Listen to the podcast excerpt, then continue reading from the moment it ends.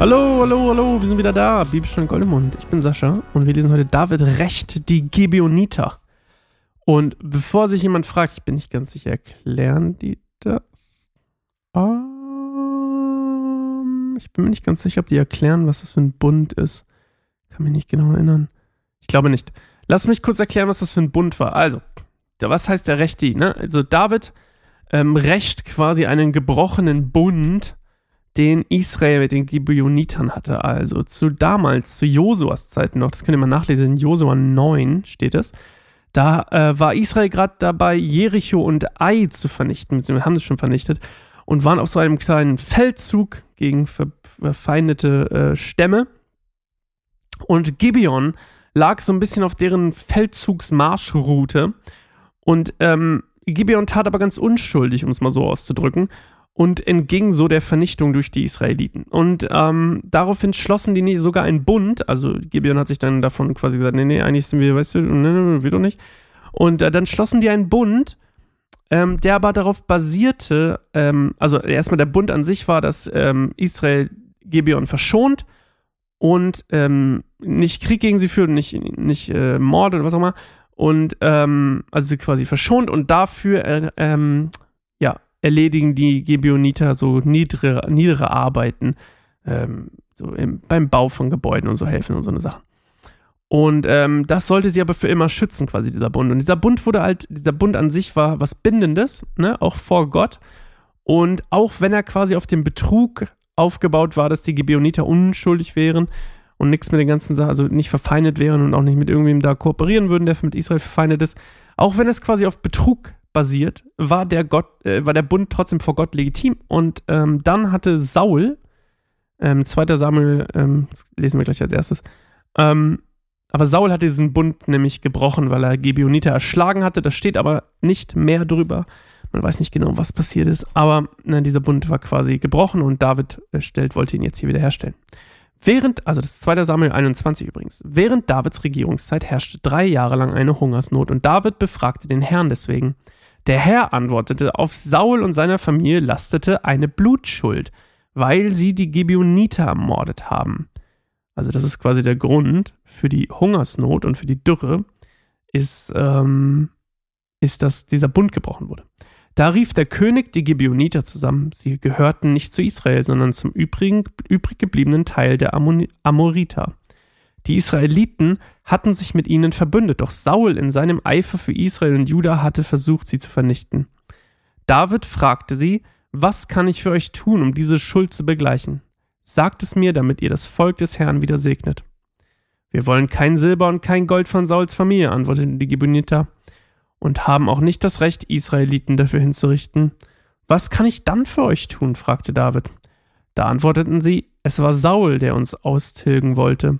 Es sollte für uns keinen Platz in Israel geben. Deshalb sollen uns sieben seiner Nachkommen ausgeliefert werden, und wir werden sie vor dem Herrn in Gibeon auf dem Berg des Herrn hinrichten. Gut, stimmte der König zu, ich will es tun. Er verschonte aber Jonathans Sohn Mephibosheth, der Sauls Enkel war, wegen des Eides, den er und Jonathan vor dem Herrn geschworen hatten. Daran erinnert ihr euch, ja? Der hatten, der hatten einen Bund, ne? David und äh, Jonathan hatten einen Bund, dass er die, dass er quasi den, dass er seine Nachkommen immer beschützen wird und immer für sie sorgen wird. Äh, 1. Samuel 20 könnt ihr das nochmal nachlesen. Der König nahm Sauls Söhne Ammoni und Mephibosheth, also das ist ein anderer, deren Mutter Rispa, des, deren Mutter Rispa war, die Tochter Ajas und die fünf Söhne von Sauls Tochter Merab, der Frau von Adriel, dem Sohn Bersileis aus Mehola und lieferten, lieferte sie an die Gibeoniter aus. Diese richteten sie auf dem Berg vor dem Herrn hin. So starben alle sieben auf einmal. Es war in den ersten Tagen der Gerstenernte. Rispa, die Tochter Ajas, bereitete Sackleinen, breitete Sackleinen über einen Felsen und blieb dort sitzen, bis der erste Regen fiel.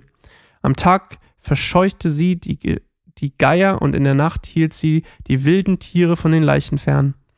Also ein, im, im mosaischen Gesetz steht übrigens, dass ähm, jemand, der, der, quasi gehängt oder irgendwie getötet wird, dass die Leichen, egal wo sie hängen, müssen bis zum Sonnenuntergang abgenommen werden, damit keine wilden Tiere sich daran irgendwie laben können, weil das würde die dann anziehen und dann würden immer mehr kommen, etc. etc. Und es ist auch nicht äh, richtig so.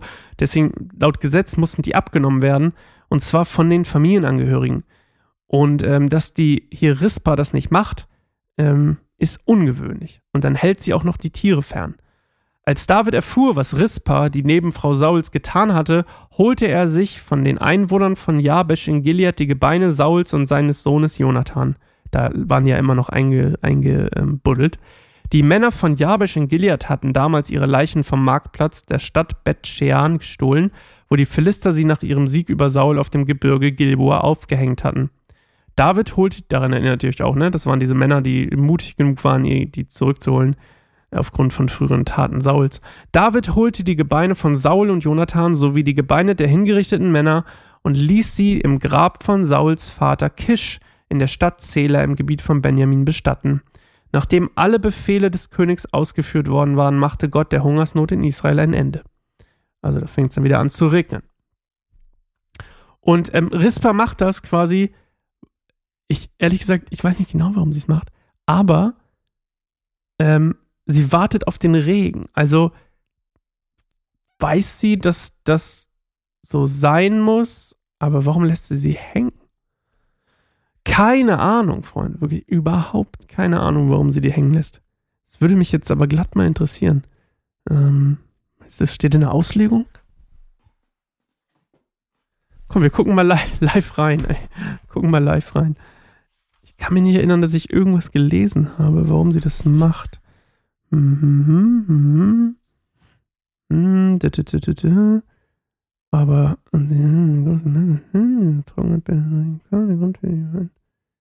Ah, hier steht doch was. Der Grund für ihr Verhalten ist nicht ganz klar. Es sei denn, dass sie die Rache der Gibeoniter zur gleichen Zeit für die Rache Gottes an dem Land um Sauls Willen hielt. Die Tatsache, dass die Körper blieben, wo sie waren, bis es regnete, lässt darauf schließen, dass Gottes Fluch auf dem Land gelegen hatte und nun auf den hingerichteten Söhnen Sauls blieb. Okay.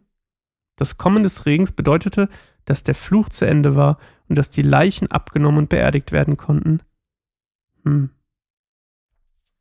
Keine Ahnung. Hm. Bla bla bla bla bla. Bla bla bla bla bla. Ich habe keinen blassen Ja, das war auch das, was ich letztes Mal gelesen hatte. Also, keine Ahnung, warum sie es macht. Irgendwie, durch irgendwas, irgendwo. Auf jeden Fall regnet es wieder. Fluch beendet. Und Auge um Auge, Zahn um Zahn, das ist das, was die hier einfordern, noch im Urtext. Da gibt es so ein irgendwie Lex, irgendwas. Das ist quasi, die berufen sich auf dieses Auge um Auge, Zahn um Zahn Prinzip als Wiedergutmachung dafür, dass sie äh, quasi Saul sie vernichten wollte. Und deswegen töten sie quasi sieben Nachkommen oder sieben Nachfahren Sauls. Und sind dann wieder cool und auch der Fluch wird aufgehoben und manchmal ist es einfach total brachial, mörderisch in der Bibel und dann auf einmal ist alles wieder gut. So merkwürdig, ja, komisch. Naja, ähm, Gut, dass es heutzutage irgendwie nicht mehr so ist oder zumindest nicht mehr so fühlbar. Ich weiß auch nicht. Pst. Mhm. Ja, denkt ihr, dass das heute immer noch gilt? Auge um Auge, Zahn um Zahn? Ich finde das sehr interessantes Prinzip, weil es ja auch sehr viel damit zu tun hat, ähm, ne, warum es überhaupt die Todesstrafe teilweise gab und so eine ganzen Sachen. Ähm, und dass ja auch immer mehr abgeschafft wird. Ist das, sind wir verweichlicht? Frage an euch. Könnt ihr mir gerne antworten. Sascha at keineinsamerbaum.org würde mich total interessieren heute an diesem wunderbaren Sonntag. Ähm, ja, was denkt ihr? Sind wir verweichlicht oder ist es gut, dass wir das nicht mehr müssen? Ist die Schuld der Sünde ja getilgt, weil Jesus auferstanden ist? Heute übrigens, nice. Und ähm, ja, ansonsten geht gerne mal auf äh, bei, bei Spotify oder Apple Podcast, könnt ihr nochmal kein einsamer Baum eingeben, könnt ihr nochmal die unsere neue Folge von immer wieder neu von Claire, von meiner Frau Claire und mir hören heute. Und ansonsten werdet gerne Patreon unterstützen unsere Arbeit. Das wäre ganz fantastisch wunderbar. Ähm, frohen Ostersonntag. Wie sagt man, wie grüßt man sich dann nicht? Grüßt man sich nicht mehr, der Herr ist aufgestanden oder so ähnlich? Irgendwie sowas. Okay, hey, wir hören uns morgen wieder am Ostermontag. Let's go. Bis dann. Tschüss.